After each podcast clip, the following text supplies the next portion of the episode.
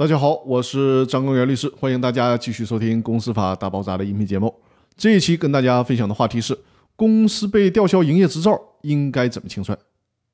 营业执照对于公司来讲可太重要了。公司营业执照是公司合法存在的身份证明，相对应的，吊销营业执照对公司来讲就成了一种最严厉的行政处罚了，也就是工商行政管理机关依法取消存在违法活动的公司的营业资格。公司被吊销营业执照是公司解散和清算的法定事由之一，但是营业执照被吊销，并不代表公司就不存在了。公司呢，需要在清算完毕、办理注销登记之后，才能够正式的终止。所以说呢，营业执照被吊销，但是公司的经营资格与法人资格并不一定同时丧失。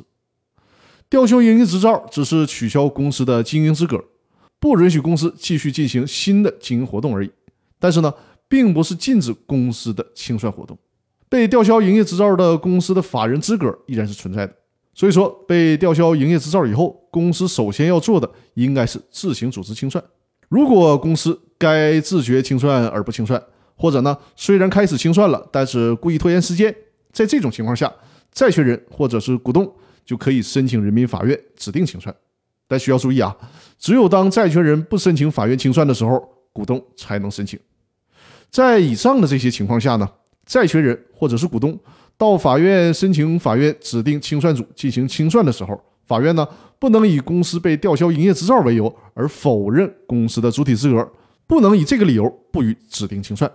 那好，这一期的音频呢就分享到这里了，更多内容我们下周继续，感谢大家的收听。